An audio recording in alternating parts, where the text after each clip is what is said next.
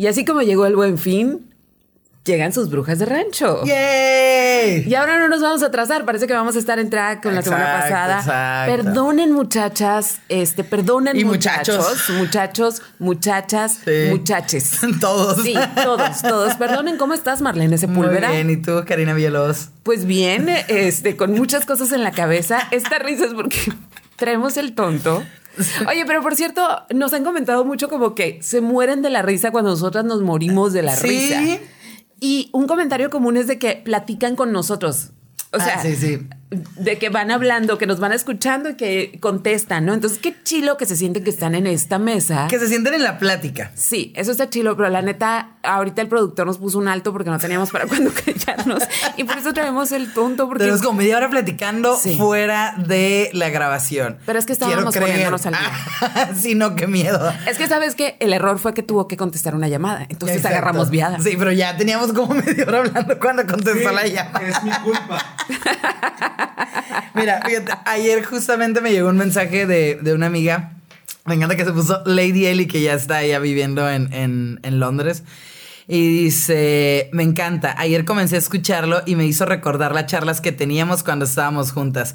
Te hubiera mandado mi historia de infidelidad. Saludos, Eli. Es mi amiga de cuando yo estaba en Ciudad de México. Éramos compañeras de la oficina. Ay, qué Y éramos como mini chilo. buddy de la, de la office. Ajá. Y, y sí, tenemos un chorro de historias muy divertidas. Y ya ella se fue a. a- O sea, que nos están escuchando Inglaterra. en Sí, Londres. Sí, sí, sí. Creo que vive en Londres o no sé qué parte, pero sé que se fue a Inglaterra.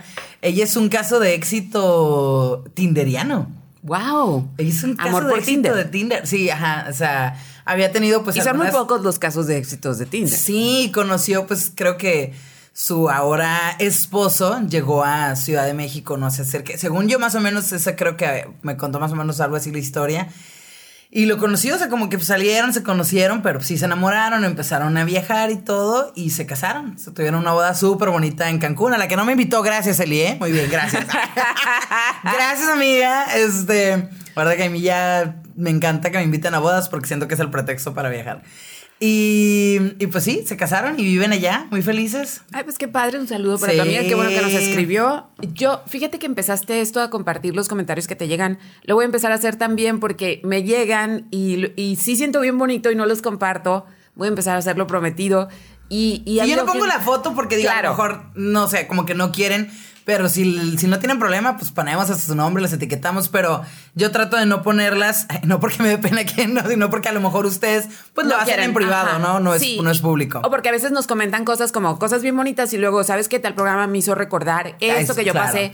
Y pues obviamente por eso, pero ahora que ya vi cómo, cómo les quitas la foto, dije, Sí. yo también voy a empezar a compartirlo.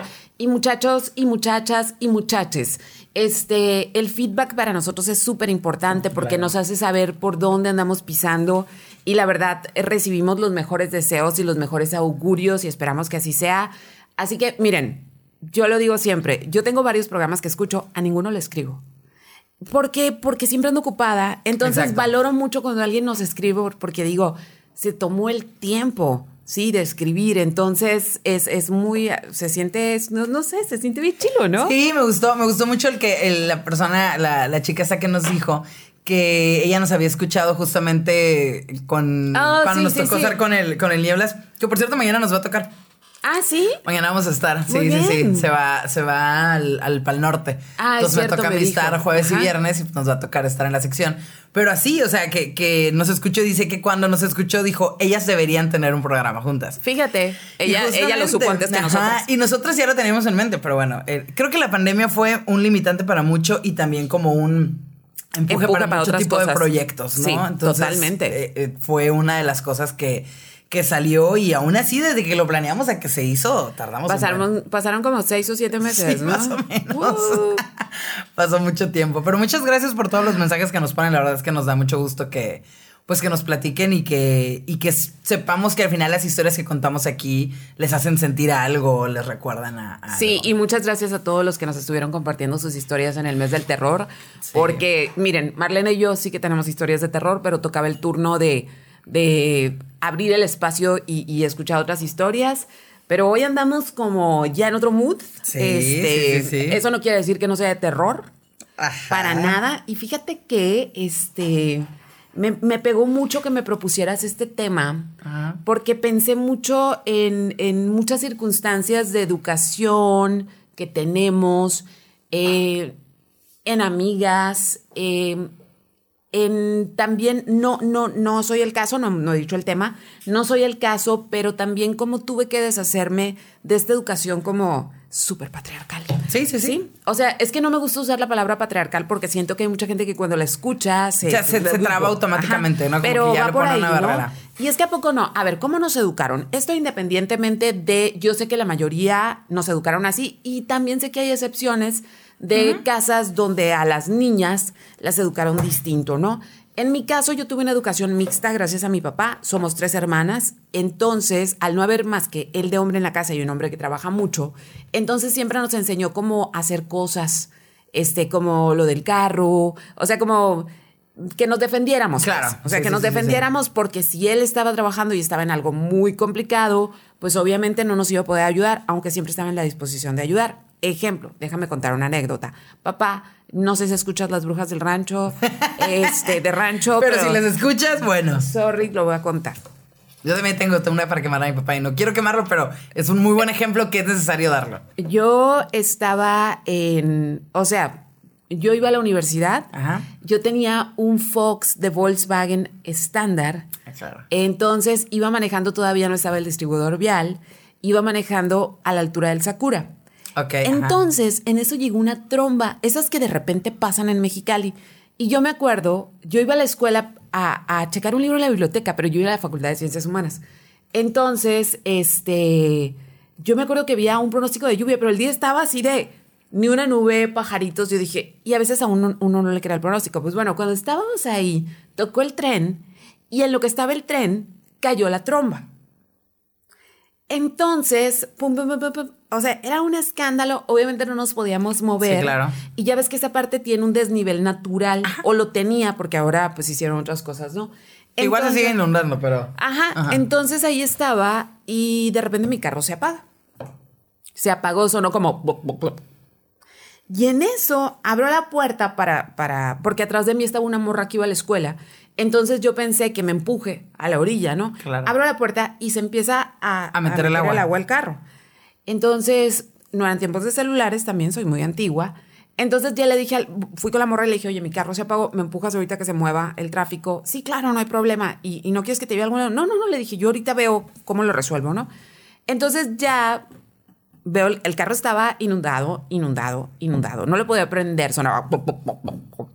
Sí, sí, Y era una lluvia, lluvia con lodo. Era una lluvia con lodo, una cosa Mexicali. Mexicali. Entonces, este, me meto a la, había una subagencia ahí. Ok. Y me meto y les digo, ¿me permiten usar el teléfono? ¿Te acuerdas que uno podía hacer eso? Sí. ¿Me permiten usar el teléfono para hablar a mi casa? Entonces, este, me dicen, no hay línea. No hay línea. Se cayó por la tromba. Mm, ok. Entonces cerré el carro y me fui caminando. Lázaro Cárdenas. Entonces me dijeron, pero parece que del otro lado de, de la calle sí tienen línea. Entonces ya cuando pude me crucé y era un lugar de refrigeraciones. Entonces ya, ya, ya iba, enloda, iba enlodadísima. Ah. Entonces en la puerta les hice así, ¿no? Y pues yo era una niña de, no sé, tenía como 18 años, llena de lodo. Entonces ya... De terror. Ábranme, ábranme. Nosotros no. Gracias, no vale. ¡Oh, güey! Entonces, este, les digo, ¿me, me permiten el teléfono para llamar a mi casa? Se me quedó mi carro. Entonces, mi mamá, mami, sorry. Mi mamá tiene la costumbre de contratar todos los servicios de teléfono, pero siempre está en el teléfono y nunca contesta la llamada en espera. Ninguna. Desde ninguna antes mamá. hasta ahora. ¿Sí? Siempre. Es a lo mejor una especie de código interno. Yo creo a lo No mejor un día que seas mamá, vas a- así, a- de inmediato ya no contestas. Sí. Sí. Entonces llamé a mi casa, mi mamá nunca me contestó, que obviamente no andaba de vaga por, por la tromba. Sí, sí, sí, sí. Entonces la opción era, bueno, voy a llamar a mi papá. Entonces ya marqué y este me contesta su secretaria, no había celulares, me contesta su secretaria y le dije, oye, es, ocupo hablar con mi papá, es algo urgente. Entonces yo únicamente le hablaba a mi papá si era algo urgente en horas de oficina. Entonces ya no. Karina, ¿qué pasó? Pero así no, se oía muy acelerado. Entonces, ¿Y tú? Nada, Ah, es que se, se, se me, como que se, Se me quedó el carro, Se me quedó el carro, pero como ahogado. Déjalo ahí. Ah, ok. Le dije, ok. Y luego, seguro. Y en eso me dice, Karina, se me está inundando, inundando de mierda la ciudad porque se está desbordando el río Nuevo. Así que lo de tu carro, luego lo vemos. Y me colgó. ¿Y tú? Y entonces dije, Gracias, bueno, papá. sí, carro, Hoy tengo que ciudad, papá. o sea, carro, ciudad, Sí, sí, sí. Había niveles de, de de importancia. preocupación. Exactamente, mi papá en ese tiempo estaba en obras públicas. Entonces, a lo que voy es, por ese lado no me asusté, me fui caminando y un peregrino, me, eran otros tiempos también, me abrió un carro nuevo. Entonces me dice, ¿a dónde vas? Yo iba a ir por el monumento ya. A mi casa, este, aquí atrás de la universidad. Y tú, amor, tranquilo. no te voy un señor así La gata bajo la lluvia. Entonces. sí, total. Entonces, pero estaba enlodadísima. Entonces le dije, eh, me dijo, yo te llevo porque no puedes seguir caminando así. Le dije, no, no, su carro está nuevo. Me dijo, es rentado, súbete. Me vale madre. Entonces, muy, era un señor como de negocios, no me platicó gran cosa, suena más, ah, estoy aquí en la ciudad por negocios y, y, pues se me hizo como, como que no te podía dejar caminando, ¿dónde vives? Y ya me llegó, me llevó muy amable y ahí me dejó y ya, mi mamá seguía en el teléfono.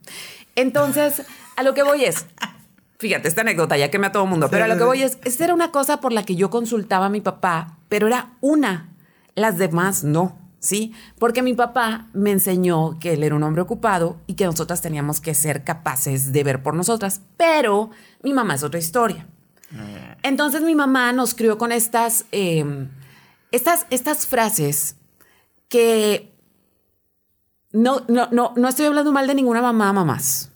¿eh? O sea, pero estas frases que eh, calan bien hondo cuando te están educando, pero no calan hondo cuando te están educando, calan bien hondo cuando te encuentras, cuando te enfrentas a la vida real. Ajá. ¿Sí?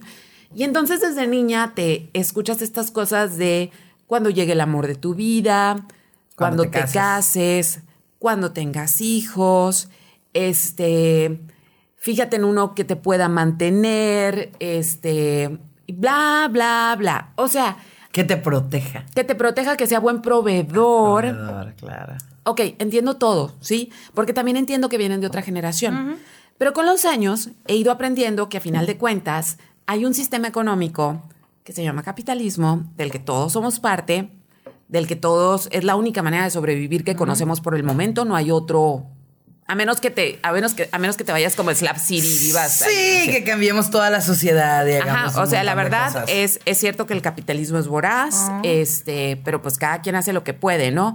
A mí sí me parece como muy, muy voraz cuando hablamos de gente como Jeff Bezos, como, o sí, sea, que como- manejan, que se manejan millones y tienen casi el control de. tienen más dinero que los países. Exacto. Entonces, este, eso sí me parece como, eso, eso habla de que es un sistema que no, Que no está funcionando bien. Que no está funcionando bien. Pero al final de cuentas tenemos que pagar recibos, ¿no? Pero ya cuando me puse a leer sobre feminismo, que en los últimos años lo he hecho de manera más constante, porque el feminismo no es nada más estar a favor de que las mujeres tengamos igualdad de oportunidades, sino también educarte de, para saber dónde estás parada y por qué estás en esa ¿De situación. dónde viene? ¿Qué es? ¿Cuáles son esos, esos puntos en los que estamos en desventaja o los que marcan las diferencias que, Sí. que queremos eliminar? Y obvio, eh, hay muchas mujeres que no son, o sea, no por ser mujeres feminista, hay muchas mujeres que están completamente cooptadas por este pensamiento y el capitalismo, suena maestra de historia, pero el capitalismo está basado precisamente en meter a las mujeres en su casa, no pagarles y, que hagan mucho trabajo por el cual no son redituadas, que tiene Es que ver carísimo. con... O sea, tú págale a alguien que para que haga. Y lo trabajas que- para pagarle. Y, y, y ajá, o sea, y no, no, no vas a poder. O sea, es, es. Se, está tan desvalorizado el trabajo que hace una mujer en su casa y, y tan visto como obligación, como, y como parte de. o incluso la mujer que está en su casa dicen pues si no hace nada Ajá. está en su casa no entonces el, o sea yo cuando me enteré que en realidad la piedra angular del sistema capitalista es que las mujeres estuvieran en su casa no pagarles y ese excedente poder invertirlo en otras cosas para hacer más dinero dije verga, tiene todo el sentido. Ajá. Pero cómo había que, pero aparte había que convencernos de que era lo más lindo que podíamos hacer. Entonces, Que era lo ideal, que era lo que se esperaba de ti. Sí. Y que era una y que es una meta a lograr todavía para muchos. Sí, de hecho muchas son mientras me caso. O sea, yo me acuerdo una vez cuando Las carreras MMC. cuando yo estaba dando clases de preparatoria, tenía niñas a veces muy brillantes. Entonces había una niña especialmente brillante que empezó a interesarse muchísimo por la pintura. A tal gra- y tenía recursos ella. Ok. Entonces ella me dijo, como, ¿dónde puedo estudiar, estudiar pintura en Estados Unidos? Yo tengo doble nacionalidad, qué becas. Y yo le empecé a guiar porque se me hizo bien padre y era una morra muy talentosa. Y, eh, y yo le ayudé, mm, o sea, esas son cosas con las que tú puedes ayudar a un alumno porque no implica que estás infringiendo Exacto. nada, ¿no? Es, es, le estás ayudando. Entonces un día vino, su mamá me pidió hablar conmigo. Y se me hizo rarísimo porque era una alumna que tenía puros dieces, que trabajaba muchísimo. Sí, o a lo sea, mejor va a ser algo positivo. Ajá, dijiste. entonces la mamá venía muy enojada para decirme que yo le estaba metiendo ideas extrañas a su cabeza, este, que ella era una, o sea, que aquí su hija, el plan era que se casara, si iba a las mejores escuelas, era para que se casara y conociera a la gente bien, Claro, la y que se que casara con alguien, y dice, y que aprenda a ser maruchan, no me importa, pero esto que tú le estás enseñando va en contra de todo lo que ha aprendido en su casa. Entonces yo le dije, es que yo no le estoy enseñando, más bien ella Está preguntando, está Está aprendiendo y está. Y le digo, y el trip, o sea, lo que yo he dicho en clase y en lo que yo le he ayudado es no es ni la tercera parte de lo que ella sola ha investigado de arte, de escuela, de lo que quiere hacer. Le dije, o sea, más bien ella está eligiendo. Sí, tiene esa hacer. inquietud, tiene esa necesidad. Pero a mí me. Y era una señora que yo creo que tenía mi edad. Entonces me, me voló mucho la cabeza porque estábamos en prepa, o sea, era educación de prepa. Sí, sí, sí. Entonces, este, es muy difícil de repente lidiar por la vida con que tienes algunas inclinaciones, y yo creo que ahí vas a entenderme perfecto como por dónde estoy hablando, que tienes algunas inclinaciones de ser independiente, de crear por tu propia cuenta, y que parece que eso es como ir en contra de lo que se espera de ti. Totalmente. Es, es el, el, el tema del que vamos a hablar es entre muchos tipos de violencia, pero en, en un caso, uno de los temas que a mí me llamó mucho la atención de la serie que vimos, que le recomendé a Karina, que es la de eh, Las cosas por limpiar o Made, Maid. la- el, el nombre original, es de una mujer que batalla muchísimo porque no es independiente económicamente y otra serie de cosas, ¿no? Los conflictos, o sea, es cada vez se va complicando y, o sea, es toda una serie de eventos desafortunados, ¿no? Entonces podemos ver cómo la violencia económica que no, e- no se habla tanto de ella porque eh, si un hombre te mantiene y si un hombre paga todo, no lo, no es, o sea, no es, no debería ser violento, debería ser como, ay, qué bonito, qué padre, qué, qué, qué a gusto vives, ¿no? Ah, el otro día tengo yo una plática con, con mi papá. No sé de qué chingado salió. ¿Sigue quemar a tu papá? Sí, Ok, quemar a mi papá. venga, para que estemos a, a- para que Saludos los a mi papá. sí, Sí, los queremos, sí. los amamos. Creo que mi mamá sí lo escucha. Me dijo que lo había escuchado, pero eh, no espero que eso no. Eh, estábamos platicando de algo y entonces dice mi papá, no, es que las mujeres se vuelven malas cuando se empoderan.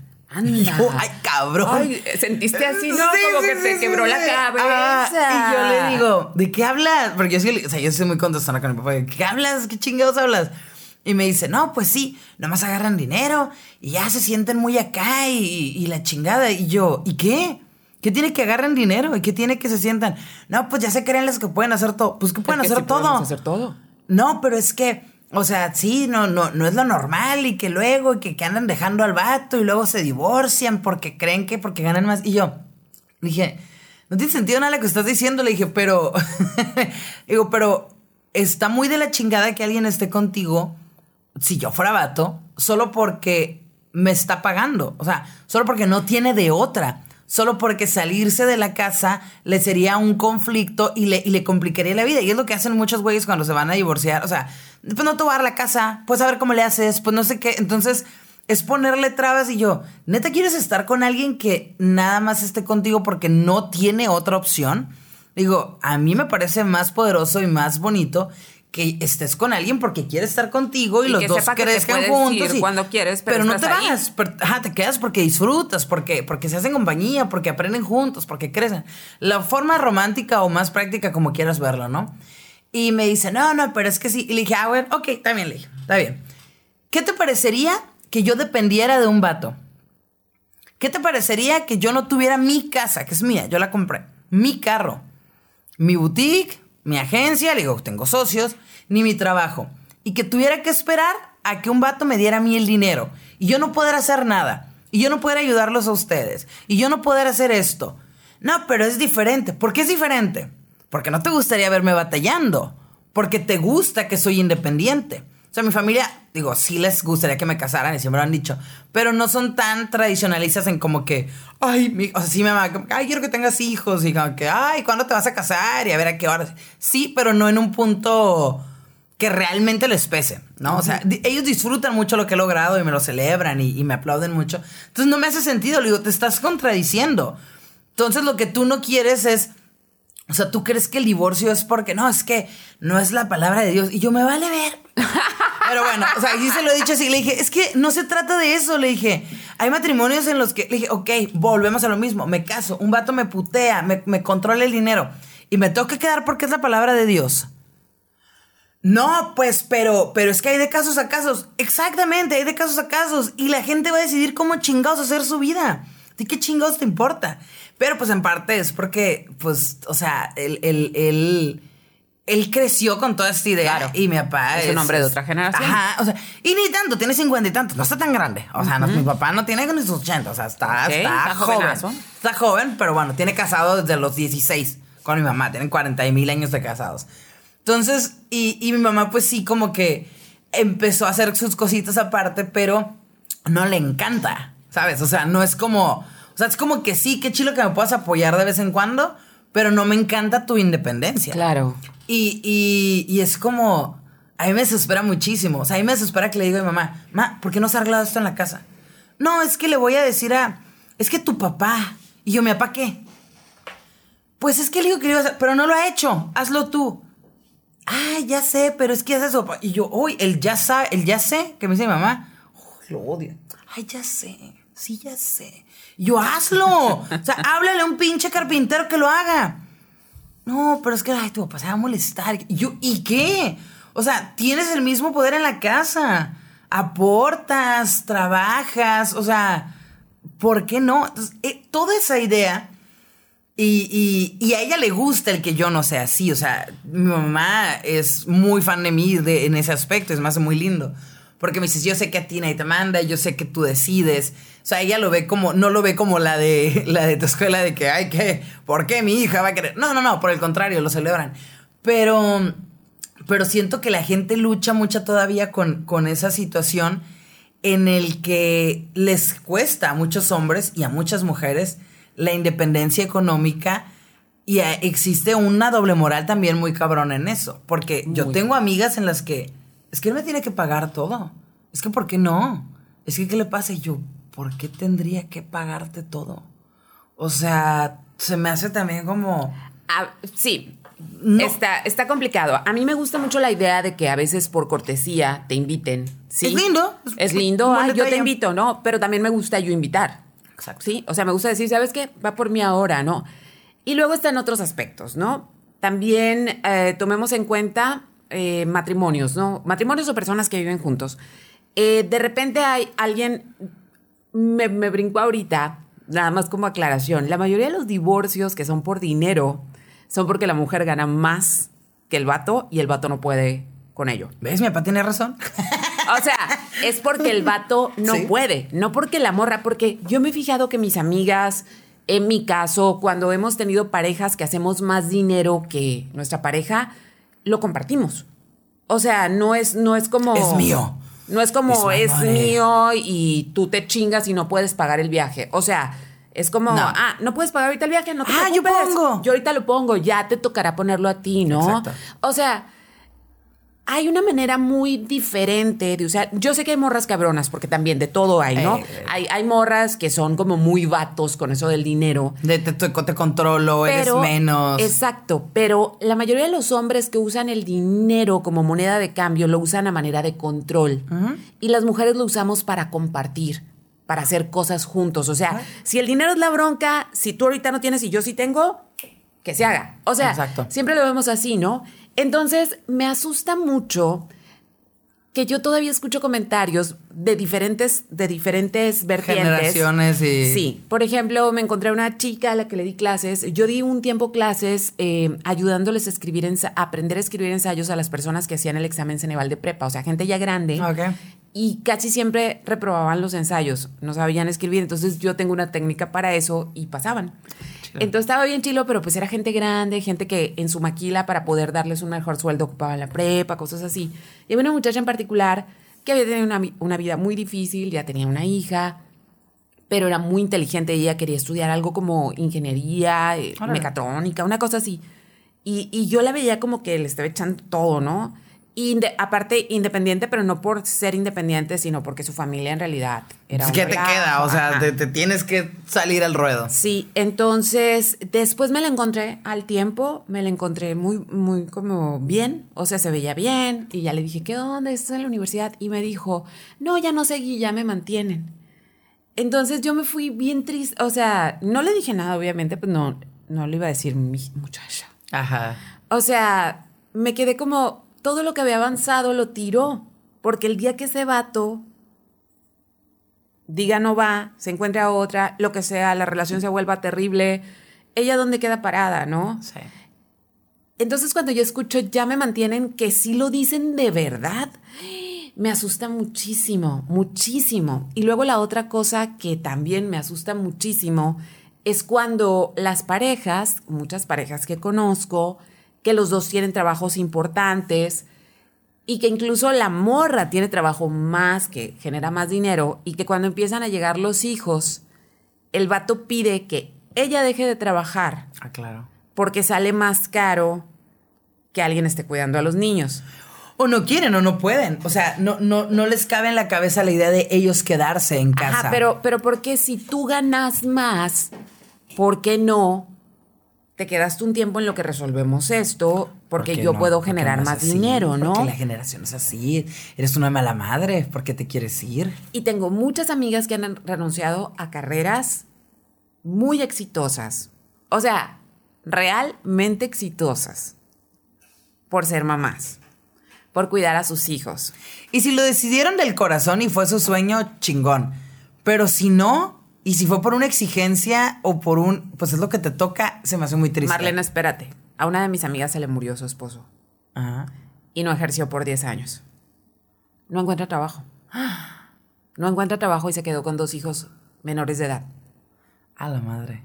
O sea, es que la independencia económica va mucho más allá, no solamente de ser violentada. O sea, Exacto. la independencia económica es algo que yo creo que nos deberían enseñar desde que estamos mamando. Y es de Independencia todos. económica, pero se asume los vatos les enseñan que un día tienen que proteger a alguien. Sí, que tienen que mantener a alguien y que. Y, y, y a mí, o sea, yo creo que no ha habido. O sea, creo que la mayoría de los hombres que conozco sí son muy de que. Ah, pues no me molesta. O sea, no me molesta que trabajes. que Me parece muy divertido. Así como, ay, gracias. Ah, mira, me Gracias, estaba yo con un amable, pendiente. amable, dices, ay, uf, puedo seguir en la radio, puedo seguir haciendo lo que hago, ¿no? Es- pero es como de, pero a mí me gustaría mantenerte. Y es como, gracias, chilo, pero no lo necesito. Morras, espérame. Cuando el vato te dice me gustaría mantenerte, no significa me gustaría mantenerte. Significa me gustaría controlar tus acciones y que estés disponible para mí en el momento en que yo lo quiera con la vulva jugosa. Sí. Eso es lo que te están diciendo. Sí, y lo peor es que... Lo dije muy feo, ¿verdad? No, no, no, lo dijiste como es. Es que sí creo que es así y suena, o sea, sí, o sea, es como, gracias. O sea, evidentemente si, si te consigues, o sea, conoces a un vato, se enamoran y el güey es millonario, pues seguramente lo que tú tengas que aportar es mucho, pero de ahí a que lo dejes porque ya tienes a quien te lo dé, hay una gran diferencia y, y es, es el hecho de sentir que es tu dinero, que es- tienes tu posibilidad de hacer lo que tú quieras, que no se lo debes a nadie. El, el- entiendo la parte, o sea, y la entiendo, y no quiere decir que la celebren y que me parezca bien, pero entiendo la parte en que a los vatos se les, o sea, se les crió con eso, así como de, encuentra quien te mantenga morra, es tienes que ser el proveedor, tienes que ser el hombre, Sí, tienes y que eso no proteger a pueden- tu tribu, que, que la Por eso no pueden manejar cuando una, man- una maneja el dinero también. Sí, y conozco de relaciones de, de personas que, que el vato se ha quedado en casa cuidando a los hijos y dejan de coger y Sí. empieza a ir todo mal. Se castran. Porque el, el vato, por más que diga, ¿sabes qué? Sí, a huevo, yo le entro, porque sí hay, cada vez hay como más esa apertura. A la hora de la hora no pueden. Es, es que, ¿sabes qué? Nel, no se hace porque me siento, este, sin verga. O sea, Sí, castrado. castrado. me siento totalmente castrado, siento que esto no es lo mío, siento que no hay poder. Y dicen que la mujer también, o sea, termina teniendo como que ese switch en el que dice, pues ya no te respeto tanto, ya no te veo así como lo ve. Y se me hace muy triste esas cosas porque están muy arraigadas. Es Es, que es una cuestión tan social tan arraigada, tan que lo vemos tan natural, ¿sí? O sea, nacemos ya con una carga genética de esta educación acerca de los roles. O sea, a mí me emociona mucho que estamos cambiando cosas chiquitas, chiquitas. O sea, por ejemplo, ahorita estamos hablando de violencia económica.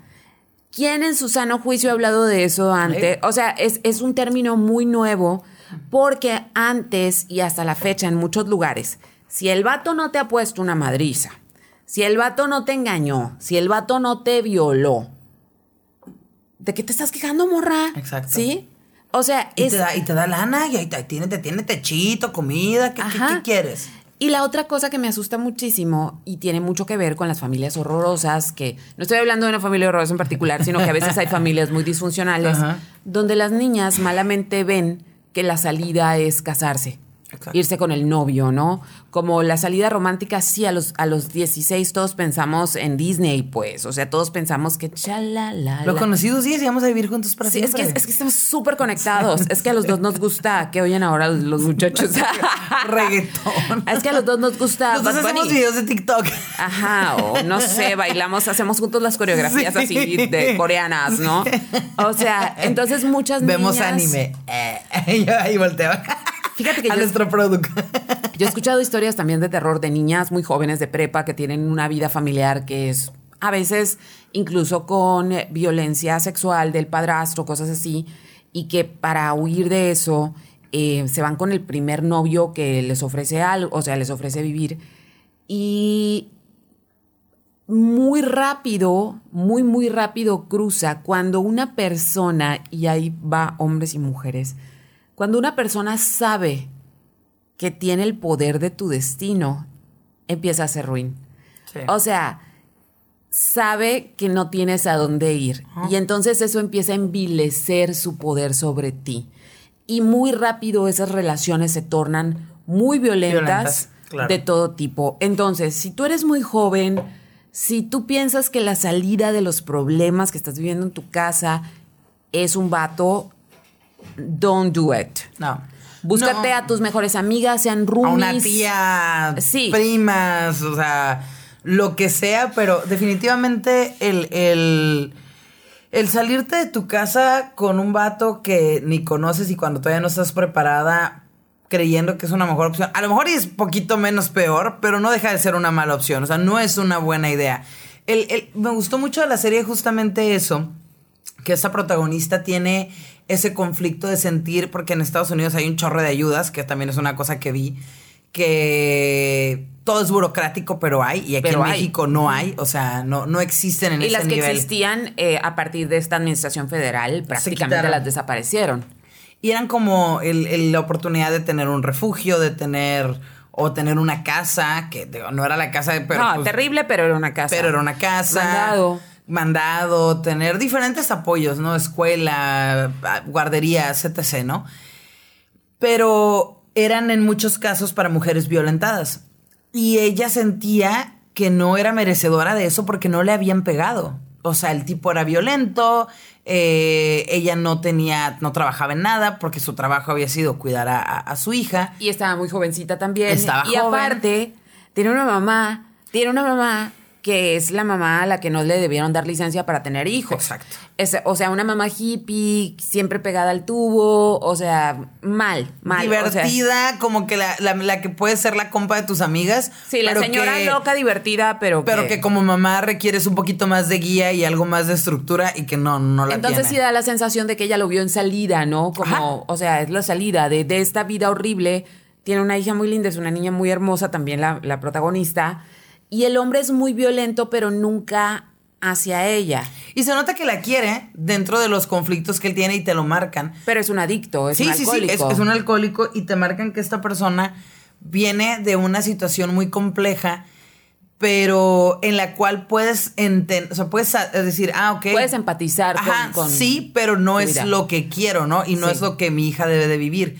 Entonces, es toda esta búsqueda de esta morra que pues, no sabía hacer nada tal cual, o sea, no tenía una carrera, no tenía un oficio. Y pues limpiar, o sea, es lo que hacía en su casa y limpiar.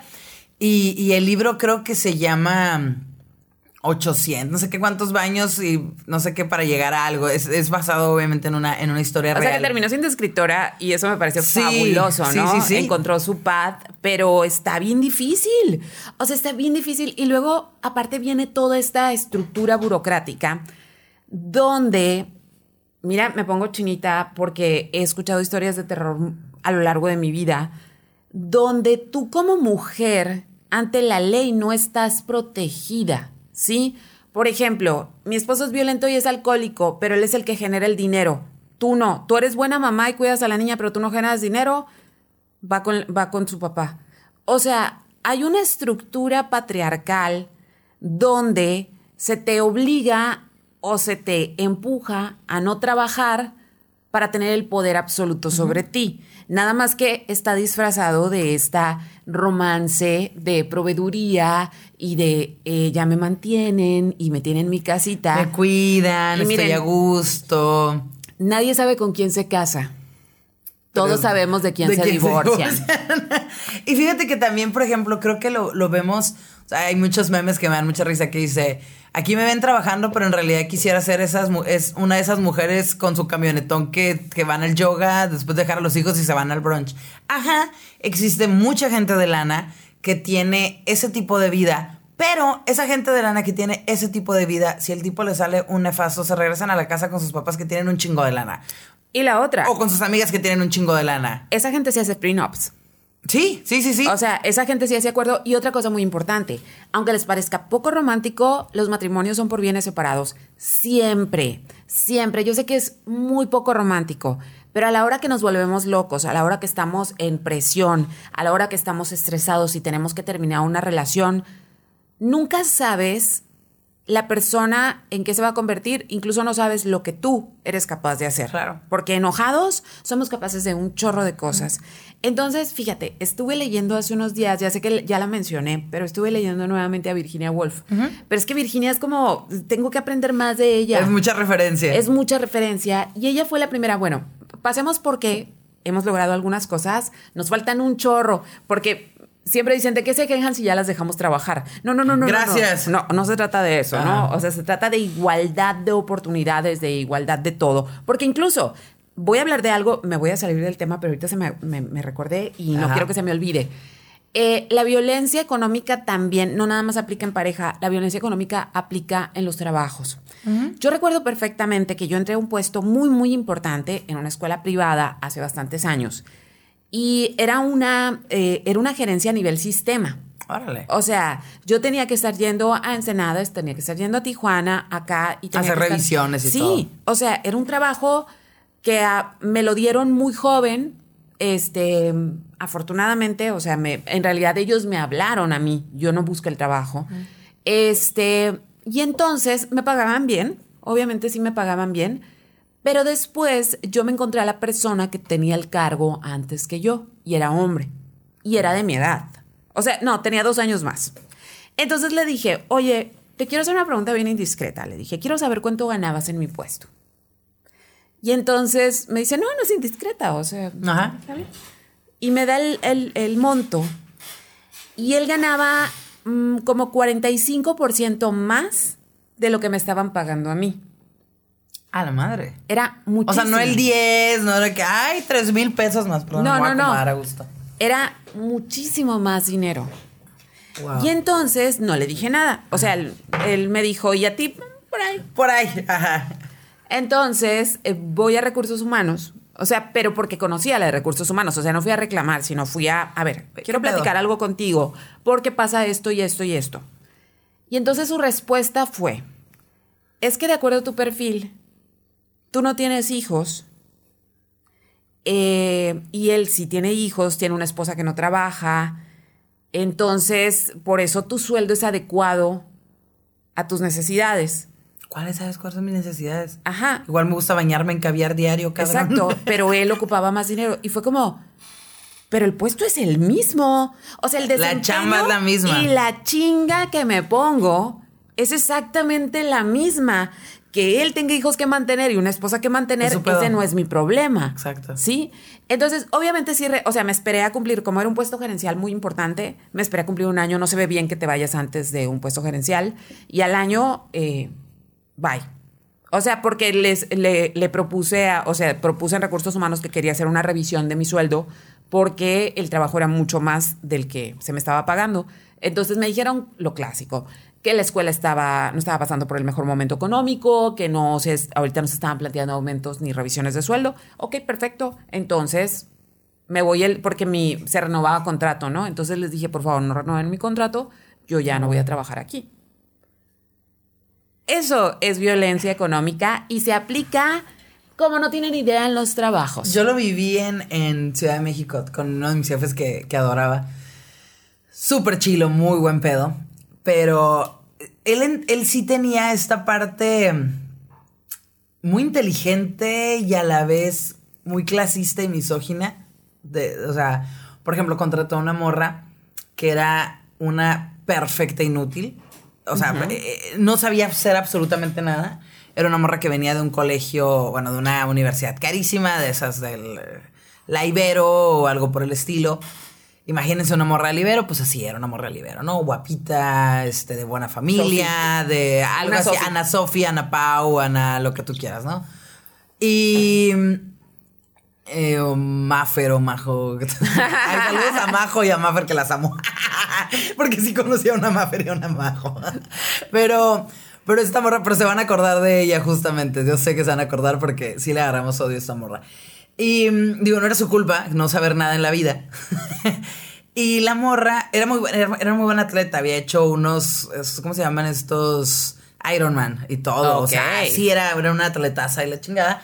Pero en lo que trabajamos, que era una agencia de marketing, Nada. no sabía nada. Hacía preguntas de lo más estúpidas, pedía cosas que no tenían sentido.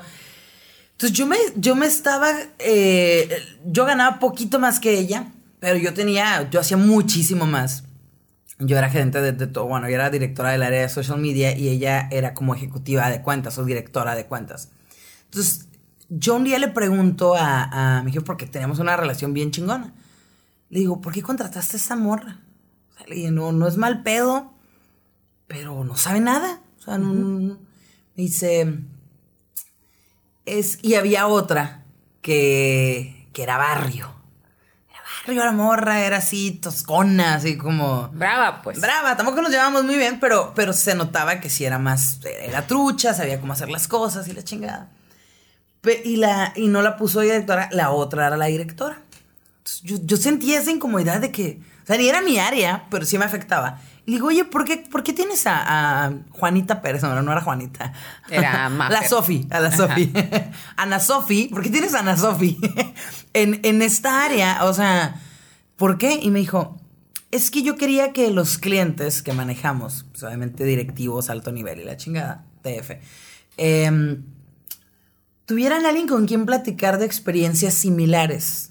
O sea, por ejemplo, si el vato ha ido a Aspen, pues ella, Ana Sofía, ha ido a Aspen. Entonces, que puedan platicar y que puedan hablar de los mismos restaurantes y que se sientan en el mismo nivel. Y le dije, pues le contrataste una dama de compañía o una directora de cuentas. Le dije, el cliente quiere que lo atendamos. O sea, no, trata de una prosti si quieres. O sea, si quieres que alguien le entretenga. Pero el cliente no nos, o sea, no nos contrató por guapos. O sea, Entonces él siempre buscaba que hubiera más mujeres. Éramos más mujeres en la empresa, pero porque Pero decía, era por es que van a tratar con hombres. Y, Ajá. y los hombres van a reaccionar mejor a lo que les pide una mujer. Entonces, eh, eso, esa parte clasista y machista. y terrible. Sí, sí, sí. Y la morra ganaba un chingo. Me acuerdo que aparte me dio mucho coraje, creo que había contado esta historia. Porque un día estábamos hablando de lo que íbamos a hacer con el dinero de nuestro aguinaldo. Y yo iba a hacer algo para en la casa de mis papás, les iba a ayudar en algo. Y entonces esta morra dice. Le dice la, la que se encargaba de, de RH, le dice, oye, pues luego te pago, este, te voy a cambiar la tarjeta. La morra tenía cuatro meses trabajando y ganaba como 25, 27, pero pues, no hacía nada, o sea, no hacía nada. Literal. por ir, Por ir, por por ir, por ir, por ir y ser Por la convivir. Ana Sofi. Es y hablar de Aspen. Entonces, dice, ay, ¿qué tarjeta? y le dice, puta, ¿qué te pongo? Ay, no le he activado, o sea, lo tengo como un guardadito. Es un guardadito como de más de 100 mil pesos. Hija de tu puta madre, yo cada que llegaba el... Yo estaba rascando la quincena el 14 para el 15. O sea, así las de que- 12 en el Sí, las cajero, 12 en el cajero, de que, ay, aleluya, ¿no? Pero bueno, digo, eso obviamente no era bronca de la morra y su, y su economía.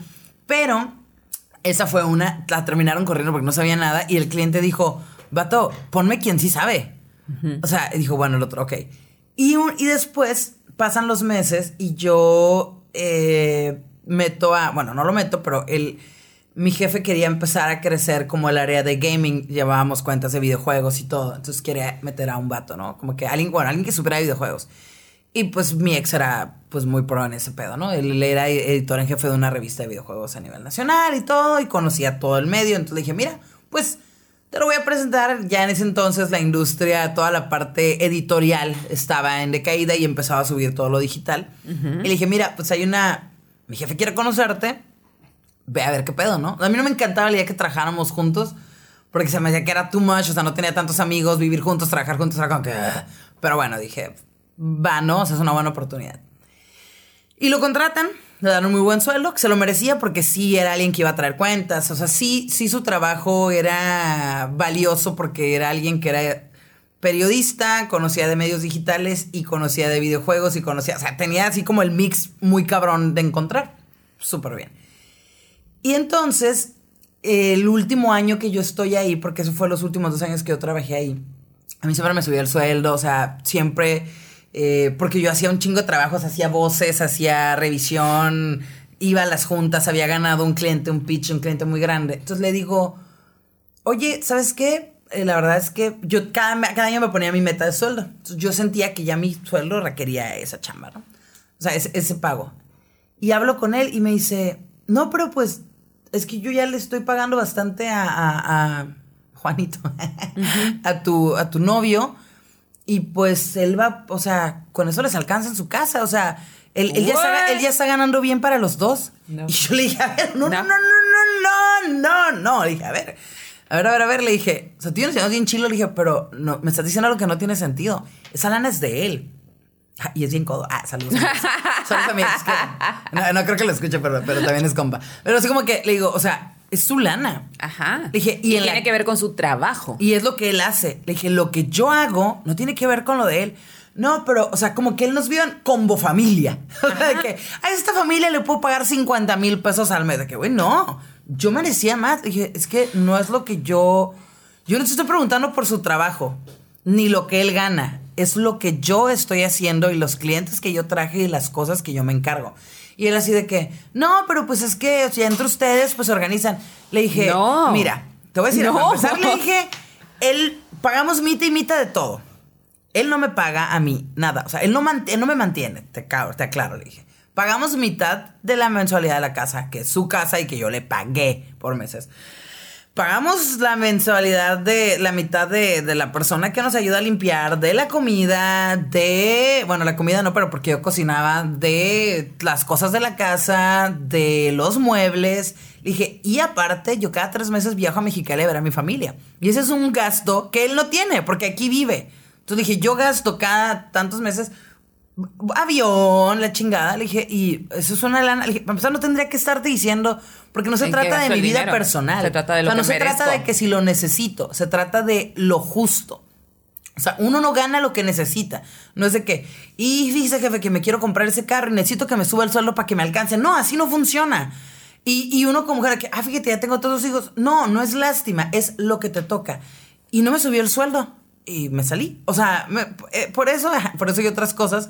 Pero me dio mucho coraje el sentir que ya mi trabajo iba como en una especie de combo y él y le pagaba más a él. Que no digo que no valiera su trabajo, pero yo seguía haciendo más cosas que las que Sí, hacía pero él. el punto no es así. O sea, no, era eso, como- es, eso es violencia económica. Sí, y él. punto. No, pues es que entre los dos, o sea, para que él te pague. Y yo, y no me paga. Sí. No me mantenía, o sea, no me mantenía. Y aún me hubiera mantenido.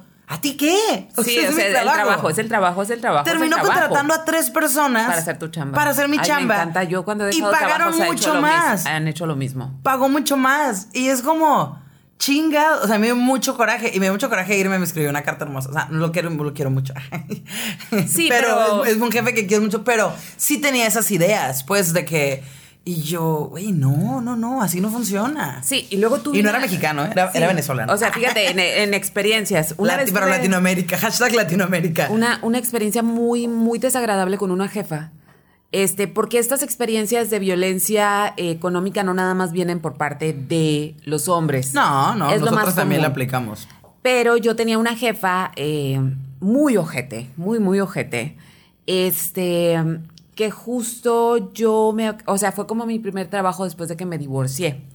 Entonces me acuerdo que una tarde, pues había la hora a la que se acababa mi hora de trabajo. Yo era este, director creativo.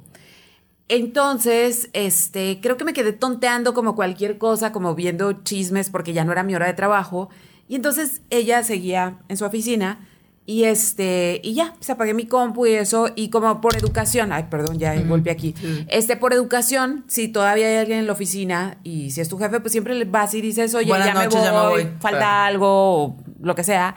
Entonces, este, ya fui y le dije, "Hey, buenas noches, ya, ya, ya terminé mi chamba, ya me voy. Este, y luego me dijo, ay, no, quédate, acompáñame a, a fumarme un cigarro.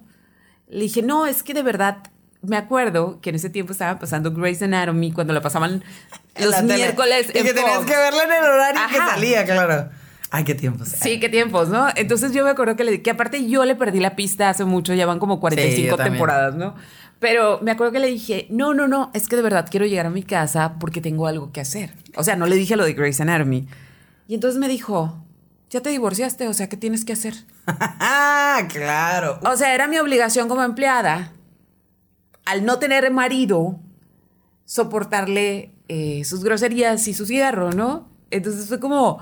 Y a partir de que me hizo, de que me dijo eso, este, yo empecé a buscar trabajo porque dije, si cruzó esta línea, o sea, si se metió en mi vida personal, y después yo encontré un trabajo, o sea, empecé a buscar trabajo en chinga, encontré un trabajo muy similar, con el sueldo que en realidad no me interesaba que fuera más sueldo, me interesaba Otro trabajo. o sea, lo que me interesaba era no un día arrojarle un chingazo a esa, a esa persona, porque si un día me sacaba del tapón, lo iba a hacer, o decirle, come verga, Ajá, o algo así, ah. y no quieres llegar a ese punto. Sí, O quieres, sea, quieres mantener cierto cierta cordialidad y decencia porque no sabes quién puede hablar de ti en un trabajo. y cuándo se puede ofrecer. Exacto, exacto. Entonces, obviamente, yo le di el 15, o sea, los 15 días de noticia, oye, ¿sabes que me voy a cambiar de trabajo? Este, voy a tal parte, que no sé qué. Entonces, después me enteré. Oye, el otro trabajo era muy similar y iba a ganar mil pesos más. O sea, no era significativo porque pues no. de perdida no estabas odiando a tu jefa y ganabas Ajá. poquito más. o sea, no, y cool. aparte no tenía jefe aquí. O sea, mis Cool. jefes est- estaban en Tijuana y los veía una vez cada 15 días. Fabulous. Entonces, y tenía una oficina para mí sola, o sea, como muchas cosas que estaban padres. Entonces, yo andaba buscando un trabajo para deshacerme de esa presión, no, no andaba buscando otro sueldo, o sea, simplemente andaba buscando un trabajo. Y después me enteré que anduvo hablando de mí de que, que yo era una persona muy barata porque me fui por mil pesos. Entonces, nunca pude, nunca he podido decirle, en realidad me Chinga tu fui madre. porque quería decirte come verga. Claro. Es que se me hace tan feo el que si no tienes familia, si no estás casada, hello, it's me. O sea, Que tu valor sea no, menor. y, que, y que consideren que, pues, pues que te quedes a trabajar. No pues, tienes ¿qué nada tienes que hacer. Exacto. rascarme las nalgas si quiero. Viendo Grey's Anatomy o, o. Bridget Jones por miliava vez o, o nada. O sea, o lo que sea. Y, y generalmente hay muchos trabajos que, hay muchos puestos que les dan a los hombres porque consideran que, ay, es que si se embaraza, y si deja todo y si pues el hombre es el que se va a quedar, o sea, como que siempre consideran que pues que nosotros vamos a estar en la casa o si no, pues tenemos que estar ahí trabajando hasta Sí. morir. Y te ponen generalmente estos papeles, si te has dado cuenta, en el cine también te muestran, en el cine y en las series, a mujeres trabajadoras que siempre terminan teniendo un conflicto en sus casas o son muy trabajando. frías o son frías. O sea, la mujer que serie. le va bien, ¿eh? La serie. Ajá. Esta casa fabulosa que tiene esta mujer negra, una casa de museo, una vida espectacular y resulta que el vato la quiere dejar porque como trabajó mucho, este, no Lo pudo descuidó, ser, no ajá, pudo lo ser mamá. no pudo ser mamá, este, y ella se siente sumamente infeliz porque decidió lo que su corazón le decía, pero ahora estaba sola. Entonces, como otra vez la historia. O sea, por un lado sí, decide lo que tu corazón quiera, pero por otro lado viene el chingazo porque no hiciste lo que los demás Y esperaban. te vas a quedar sola al final, y vas a batallar sola, Ajá. y vas a disfrutar tu casa sola. Pues sí, digo, a mí, yo en particular sí quiero casarme, o sea, yo no, no les voy a echar mentiras, o sea, ajá, pero no considero que sea como que a huevo tenga que ir conectado el que logres tus metas con que con que seas una mujer fría que, que aventó toda la chingada, o sea, te, te va a ir mal porque decidiste trabajar, trabajas demasiado, Sí. trabajas mucho Te y conviertes nunca en la cabrona esa, ¿no? Nunca escuchas eso de un vato. O No. sea, lo más que se llega a mostrar en el cine y en las series es que los hijos reclaman que El no, tiempo. que no conocieron tanto al papá, que el papá no les dio tanto tiempo. Y generalmente te lo ponen como sufrido, como que, pues es que me tenía que esforzar por ustedes y la chingada. Y sí, sí pasa. Existen muchos casos, ajá. Y no dudo que les pese. Pero nunca los ponen como los malos. Es más bien una cuestión como de un poco de víctima, un poco de necesitaba tener que salir por la comida y no pude hacerme cargo de ustedes. Pero las mujeres siempre son, güey, súper fría, eligió trabajar. O sea, Sí. no tiene hijos. Yo la eligió hacer un imperio. Ajá. O sea, no le importa pero, Pero nada. ¿sabes qué? En las noches está sola en su casa. Sí. Ajá, sí, ¿saben qué? A lo mejor está sola en su casa, pero ¿saben qué?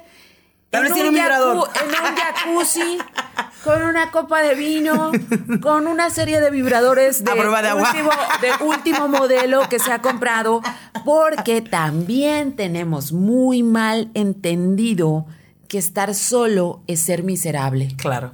Y eso es una gran mentira.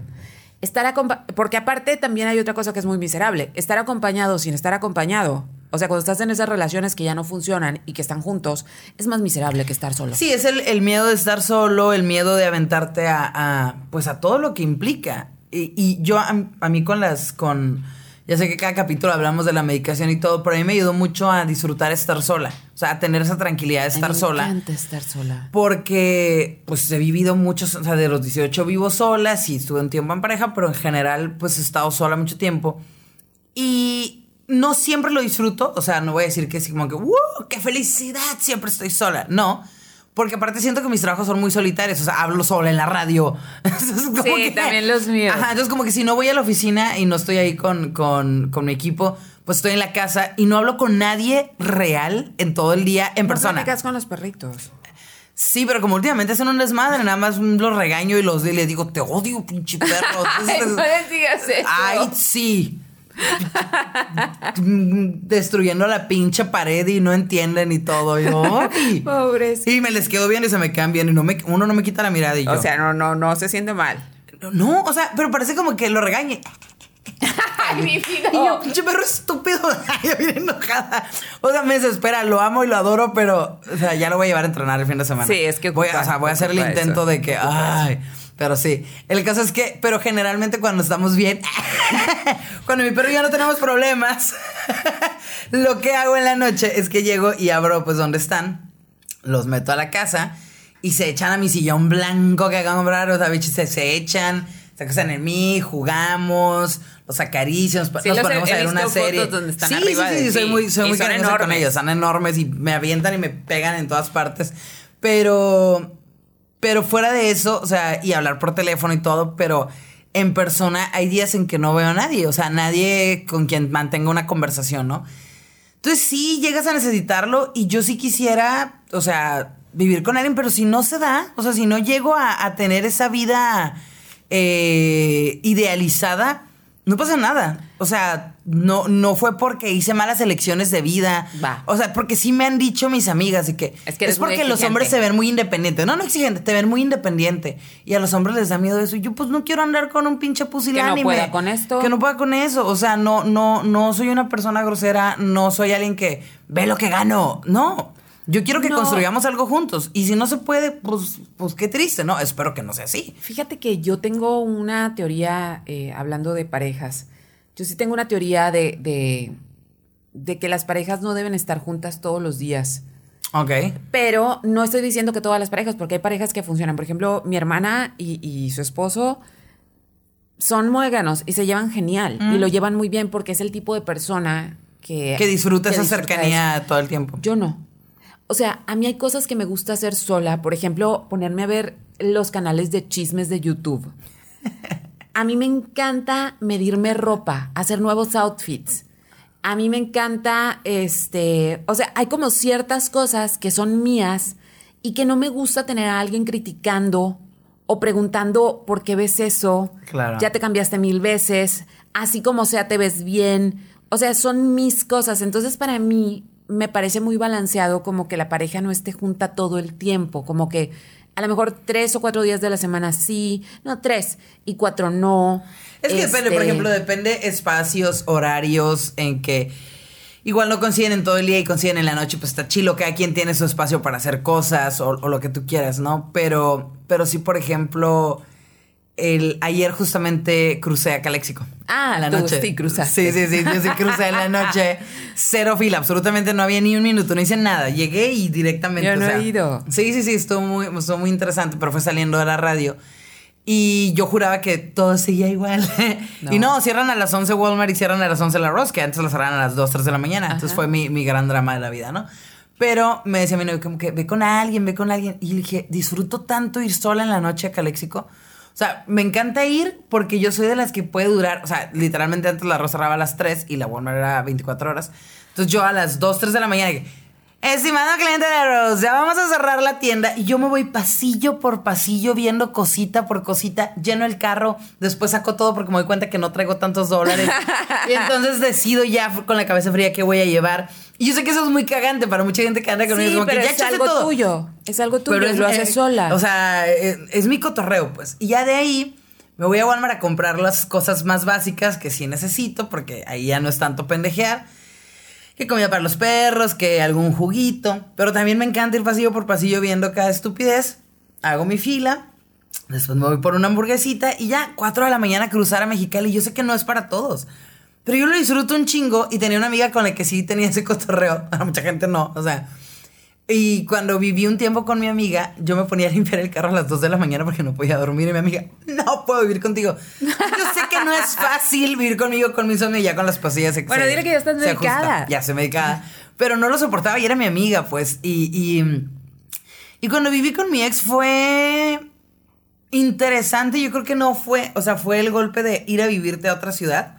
Entonces había mucho que descubrir y conocer, porque fue todo. O sea, vivir con alguien por primera vez y conocer y vivir en otra ciudad. sí, es, muy, es, muy es- es diferente. un combo muy intenso. Ajá. Entonces, trabajar en cosas muy distintas, conocer gente de muchas culturas. Entonces, había mucho como de- sobrecarga de información que no permitió que, que llegáramos, o bueno, o sea, sí, pero no en los inicios como al aburrimiento o al, no sé, o sea, había demasiado y entonces en una ciudad así nunca estás tanto tiempo con tu pareja.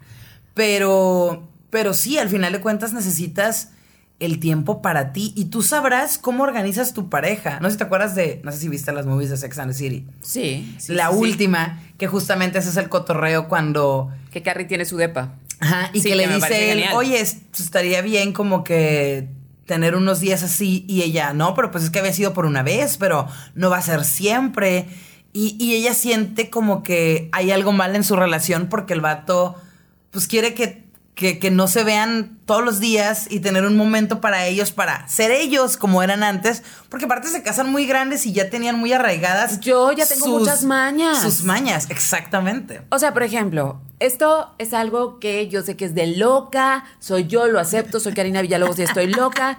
No hay nada que me encrespe más. Mira, se me hace un mohawk. Ajá. Que me preguntan, no viste mis llaves. Uf, uf, uf, es algo con lo que yo no puedo, no puedo, no puedo que me pregunten eso porque es como, pues, ¿dónde las dejaste? Claro. Sí, no hay nada que me molesta más que me voy a bañar en la mañana y que me pregunten, ¿te vas a bañar? es como le ya llegaste. No, soy No, un holograma. afuera. Soy O un holograma, estoy aquí. Son esas cosas que son, son mañas mías. Sí, Entonces sí, a mí sí, me parece como, si no estás criando hijos, me parece muy sano que las personas conserven algo de su persona Sí, claro. en independiente. Y eso también implica independencia económica. O sea, eso también implica que, ¿sabes qué? Las cosas se están poniendo difíciles. Mira, qué tranquilidad. O no, igual no tienen que ser difíciles, pero ¿sabes qué? Se me antojó irme a pintar el pelo. Se me antojó irme a comprar algo bien pendejo. Se Ay, me sí, antojó. odio, odio cuando las morras dicen, déjame comentarle a mi marido. esa frase. Teniendo casa, cuando, en cuanto compré la casa, pues tenía que hacer muchas modificaciones, ¿no? A la casa le hacían falta un chingo de cosas. Y me acuerdo que coticé para que le hicieran un. Porque tenía como textura la pared Ah, y el ya. techo. Y lo odio, lo odio, lo odio. Así, no hay cosa que odie más en la vida. me genera pedos. Real, o sea, de que ver así. No, necesitaba que estuviera todo lisito. Y entonces pido unas cotizaciones. Digo, oye, ¿cuánto me cobras? El espacio es así, esta es la pared, esta es la textura. No, pues tanto, pero. O dígame, y lo veo con su esposo, o le doy la cotización a él. Y un día le dije: No hay esposo, soy yo, yo te estoy pagando. ¿Qué necesitas? O sea, ya me tenían hasta la chingada, porque no fue uno. No, fueron como 10 cabrones de. ¿Pero qué dice su esposo? O, o No, pues- pregúntele. ¿Qué dice? Nada, no tengo, cabrón. ¿Qué? No, o pues sea, con razón está amargada. Ah, claro. claro. Sí, sí, sí, sí, sí. No te cogieron, ¿verdad? o sea, como que, ay, güey, me da tanto coraje. Y yo, yo lo estoy pagando. O sea, no creo ser la única. Y volvemos a Sex and the City cuando la morra va a firmar su DP de que lo estás comprando con alguien. No, yo sola. Ah, tu papá te puso el préstamo. No, yo sola. Ah, pero yo sola. O sea, y la morra tiene que escribir una carta. Yo estoy sola, estoy comprando. Y gano tanto. Y tiene una, un ataque de ansiedad porque se queda la madre, sí estoy sola, estoy aventándome algo muy grande. Pero, pues chingado, o sea, es, es tan molesto. Y también sé que muchas mujeres lo usan, ya es un arma de, ay, déjame lo veo con mi esposo cuando no quieren comprar. Ya sé, pero Ya, por ya, o sea, ya lo amigas, puedo aplicar, ¿no? Amigas de que, oye, esto, déjalo ver con mi esposo. Es como, entiendo, hay partes que sí se ven con el esposo, Sí, ¿no? claro. O sea, ¿no? entiendo. El estar en, en pareja implica que tienes que hacer concesiones y ya no te. O sea, suena muy cabrón, pero ya no te mandas solo en cuestión de que tienes a alguien a quien de perdida avisarle dónde estás porque se Sí. preocupa por ti. Y es una cortesía también, Exacto, oye, exacto. este plan y esto, ¿no? Pero en cosas como una compra, en cosas personales o en cosas como incluso un lipstick me ha tocado escuchar en las tiendas de que es que ese color, es que qué bien se te ve, es que ese color creo que no le gusta a mi esposo. Ah, Me quiero matar cuando escucho ese tipo de cosas, pero no dije lo que iba a decir hace rato de Virginia Woolf, esta mujer que fue muy importante en el Ajá. siglo XIX. Resulta que en el siglo XIX las mujeres no estaban consideradas mayores de edad nunca. O sea, pasaban del tutelaje de tu papá Ajá. a, Al esposo. a que tu tutor era ahora tu esposo. Eras considerada a menor de edad sí, siempre, ok. ¿sí? Porque pues estabas loca. O sea, si se te dejaba sola podías hacer muchas locuras, ¿no? Afortunadamente encontró un hombre que era un hombre muy progresista para la época y se casó con ella y tenían más bien una relación intelectual. El punto es que ella sufrió muchas depresiones hasta que se dio cuenta cuál era su depresión y era que ella no hacía dinero, que no tenía independencia económica, que dependía hasta para las cosas que tenían que ver con el mandado, dependía de un hombre que le daba gusto hacerlo, pero se dio cuenta, mi depresión no eres tú, mi depresión es que yo no puedo seguir viviendo así. Entonces su esposo acuerda eh, armar con ella una sociedad, una editorial, para que trabaje. Ajá. O sea, para que trabaje, obviamente tiene que firmar él, todo. De hecho, me acabo de aventar un curso de grandes fotógrafas que nunca tuvieron crédito porque firmaban los esposos porque no tenían derecho a ser fotógrafas. Como la movie esta de Big Eyes, ¿no? De, que, que el esposo era el que se llevaba Sí, todo el crédito. pero estamos hablando de que un chorro de viejas escondidas detrás del, del nombre. Entonces este hombre le, le, le hace este paro y después Virginia Woolf escribe un, un libro muy importante que se llama Una habitación propia y decía que toda mujer, para poder ser mujer y para poder ser independiente, tenía que tener en su casa una habitación propia y una renta propia. Esto es un ingreso propio. Claro. Y lo escribió en el siglo XIX, ¿sí? Esa es la única manera de ser independiente. Esa es la única manera. Así sean tres pesos, así vendas sabón, ¿sí? Es mis cosas, yo lo manejo, porque a final de cuentas hay algo que tenemos que entender, muchachas. Cuando hay el yo te mantengo, yo te proveo. El que paga, manda. Sí, totalmente. Punto. Entonces. Sí, y, fíjate, a mí, eso que dices me parece tan, tan necesario y, lo que dijiste de la y demás, a mí me tocó, si, van a escuchar mis ojos se van a quedar porque dice que siempre me acuerdo de eso, pero me tocó eh, trabajar con Tupperware. Era uno de los, de los clientes, grandes que llevábamos a nivel nacional. Y este cliente nos tocaba mucho, pues, hablar con las mujeres que, que, que habían estado ahí. Y había muchísimas historias, desde la de, ¿sabes qué? Pues me tuve que separar porque mi esposo me golpeaba. Y fui creciendo y fui creciendo. Había una, eh, una distribuidora que crecieron tanto que construyeron un edificio que no le pide nada a ningún pinche hotel de aquí. O sea, era una cosa gigante, hermosa. Para distribuir. Sí. Wow. O sea, ya vendían tanto y tenían tantas, tanto equipo que tenían que, y generaban millones, o sea, millones. El caso es que la señora no, pues y ahora sí, y otra que no, que simplemente ella empezó para apoyar al esposo con algo extra sin descuidar las labores de la casa, porque pues ella era la encargada de eso y los hijos y lo que tú quieras. Le fue tan bien que el esposo renunció a su trabajo y ahora trabajaba para ella. Y dice, ya, ah, ahora somos un equipo. Dice, ahora somos un equipo y pues los dos estamos aquí y todo. Y a mí me parecía eh, como muy inspirador porque se notaba se les notaba felices, se las llevaban de viaje que a Europa y todo. Y yo sé que hay mucho pedo como que si son multinivel, que si no, que toda esa clase de cosas. Pero bueno, a mí me parecía como que los productos eran muy nobles, era algo que, que si usas, no, no son esas pinches cremas de dos millones. Ajá, eh, y existe, o sea, y está a nivel mundial, ¿eh? Tupperware hay en literal Japón, en Alemania. O sea, le decimos topper a todos los. Exacto, se volvió un referente, ya el, ya el, el, el topper ya es el recipiente plástico, ¿no? Y, y de ahí ahorita con la, con la pandemia y con las redes sociales, muchas parejas o mucha gente, muchas personas se quedaron sin trabajo. Y desde antes, pero ya sobre todo en ese tiempo, nacieron las nenis. Sí, todo pero me choca, me choca que sea una burla. Exacto. Cuando en realidad son viejas. Emprendedoras. Emprendedoras. Punto. Y que estaba viendo que el nivel de dinero que pudieron mover en pandemia nunca se había visto. ¿No? Y, me parece fabuloso. O sea, es muy inspirador. Se me hace muy bonito y se me hace muy chingón porque salió de todo, ¿no? Desde la de, de lo que tengo aquí voy a vender. Voy a hacer. voy a ver qué revendo, o me voy a poner a cocinar, o voy a ver qué gracia tengo, o sea, qué puedo hacer. Ahí me ha tocado, estoy en un grupo de, de decoración de casas. Entonces hay una morra que es estudiante, pero sabe usar un programa como de tipo como para hacer un render, pero muy, muy, muy, muy, muy básico. O sea, casi, casi una versión de Paint elevada, algo así, ¿no? Entonces, por ejemplo, hay gente que dice, ah, es que no sé cómo hacer mi patio. Pues cobro entre 50 y 200 pesos por decirte más o menos cómo podrías acomodarlo. Y te lo mando. Y, me ha tocado ver gente que, oye, pues yo empecé a hacer moñitos y los entrego un punto medio porque no tengo para un local. Eh, o los colectivos que nacieron justamente de esta idea de mujeres que, ¿sabes qué? Pues también se me complica el gastar gasolina y andar de un lado para otro tengo un punto de entrega. Sí, y, no puedo poner una tienda con lo que, o sea, mi producto no alcanza para una no Da para pagar una renta y todo lo que y todo lo que implica. digo yo que tengo un local es caro y es complicado y a veces sales tablas y todo. Pero me pareció tan chingón y de repente empezaron a, a criticarlo. Pero me gustaron las marcas que dijeron, hey, o sea, aquí somos un lugar seguro para que entregues, porque claro, también está la parte de la inseguridad, de que no sabes con quién te topas, no sabes a, a quién le vas a entregar algo.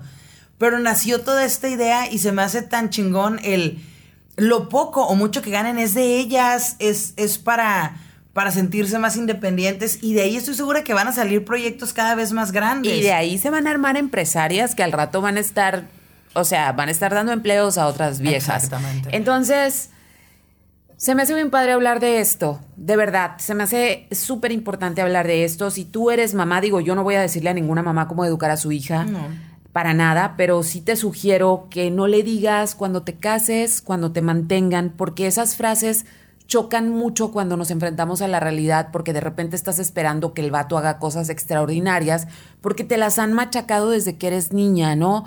O también te da miedo ser tuyo porque te han dicho lo contrario. Entonces, eh, y la otra, el hombre del que te enamores no siempre va a poder proveer. Y si te quedas sin las herramientas, si te quedas, porque eso es muy claro, una vez, si tú ya estuviste en el campo laboral como profesional y te vas por un tiempo, el campo laboral se actualiza muy rápido.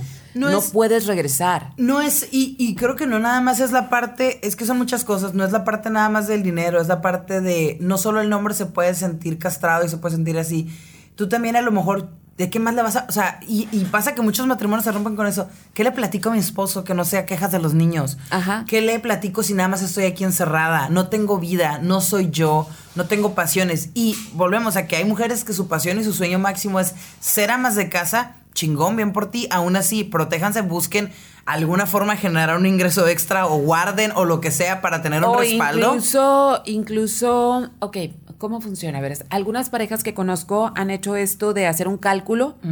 Es muy moderno y mucha gente le parece loquísimo, pero yo sí tengo conocidos que lo han hecho hacer un cálculo de lo que vale el trabajo De casa. de casa y se, el esposo se lo paga en una cuenta Ok. para que haga, cre o sea, para que tenga historial de crédito, ta, ta, ta, ta, o sea, todo eso.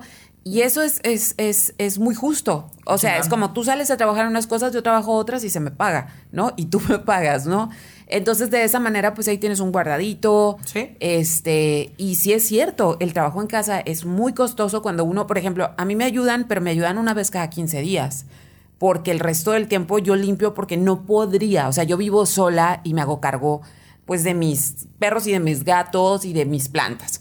Entonces, yo no podría tener, dar, yo no puedo darme el lujo de que una persona vaya cada tercer día como pasa en otras casas. A mí Entonces, una vez por semana y, y sí es. yo es una vez cada 15 días para las cosas que no puedo hacer yo, como la limpieza de patios y todo eso, pero el resto me lo aviento yo porque, pues porque no se puede, punto. Sí, sí, sí. Y hay gente que no tiene, o sea, ni de chiste la, la, la opción de tener eso, pues. O sea, entonces, es el trabajo que haces en casa es válido, es eh, cuesta. Cuesta. Mereces un pago por ello.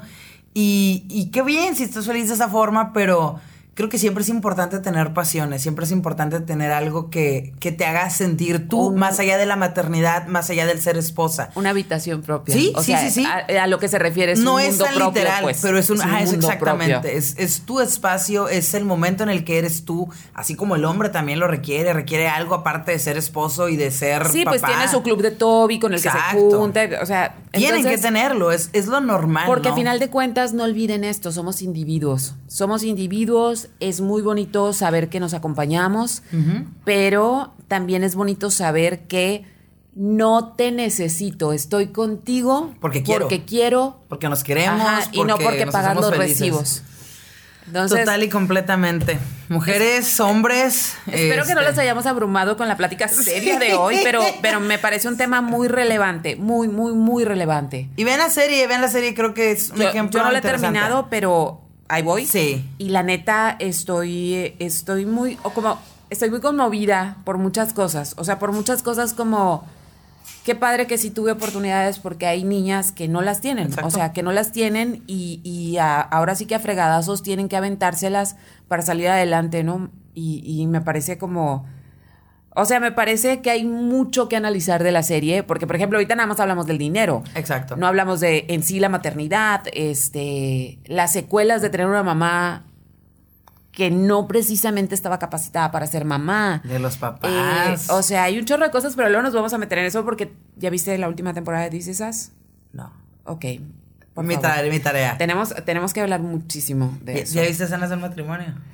No, porque me acordé que vi la película original, pero era al revés, pero sí la voy a ver, pero como he pasado por... Ahorita estoy muy bien, pero como, sí. como pasé por unos meses difíciles... El otro día vi la este, reseña que decía, ¿cómo hay? Porque hay gente a la que le gusta ver sufrir a personas en la pantalla y pláticas complejas. Y yo, hola. Hola. O sea, Mucho como pasé unos meses difíciles cuando me dijiste no estaba en el mejor momento para Ya. verla, pero creo que ahorita ya estoy en el momento. Te va a gustar, siento que te va a gustar. Son, son, son esa. Y aparte necesito con quién chingos hablar de esa serie ya. Ok, promise, promise, promise, favor. promise. Tú mira, dices, ah, yo miro esta. Ok. Ahí está, cuídense mucho. Gracias, gracias a nuestro productor que está aquí, regresado de viaje, fresco. Uh, fresco, renovado, rozagante. paseado. Episodio por semana. Por favor. episodio por semana. Entonces, gracias. ¿dónde te encuentran, Marlene? Marlene? En mi Instagram como Marlene SR, en mi fanpage como Marlene Sepúlveda. No es el perfil, es el fanpage y ahí estoy subiendo los videos para que los vean y todo. Hemos tenido, creo que el último lo vieron como 19 mil, 20 mil Oh, personas. wow, Pero, ¿Eh? pero no, yo no lo he visto porque me daba miedo Verte. mal. Mírate. No, ya, lo voy a compartir, lo voy a ver, lo voy a compartir. Sí. Pero a mí me encuentran en Karina Villalobos, mi fanpage, en arroba Srita9 en Twitter y eh, arroba Srita9 en Instagram. Este, y de verdad, amamos recibir sus mensajes. Sí, mándenos, cuéntenos. Este, Temas que les gustaría que tratáramos. También, también. Eso sí está chilo porque ya saben que Marlene y yo de, hablar, o sea, por hablar, a nosotros no nos paran. Exactamente. Entonces, aquí no nos pagan, pero nos encanta hablar, así Pero que. sí, sí, sí. Entonces, este, pues a ver, a ver qué sigue y estamos contentas de que ya le estamos poniendo nuevamente el ritmo. Sí, como Al programa, Y luego ya disculpen. vienen posadas y todo. Ay, lo vamos a hacer. Me- el otro día puso alguien, hagan muchos episodios en una sentada. Ojalá Ah, pudiéramos. Ahorita te tienes que ir corriendo ya, a la dos radio. minutos y entra a yo la tengo radio. que irme a otra parte. Si pudiéramos, a lo mejor. La cámara no aguanta, yo creo, Sí, de explota. pero eh, take care. Ah, y otra cosa, este, voy a empezar nuevamente las sesiones de mi proyecto. Ya he fotografiado a varias que escuchan el programa y que también son clientes de Muchacha Cachanilla. Entonces, échenme por ahí un mensajito para agendarlas. Marlene ya fue parte y la neta sí es una experiencia. Es una experiencia linda. O sea, es Interesante. interesante. Entonces, para que me echen mensaje, gracias al productor. Dios. Que estén muy bien. Bye. Bye.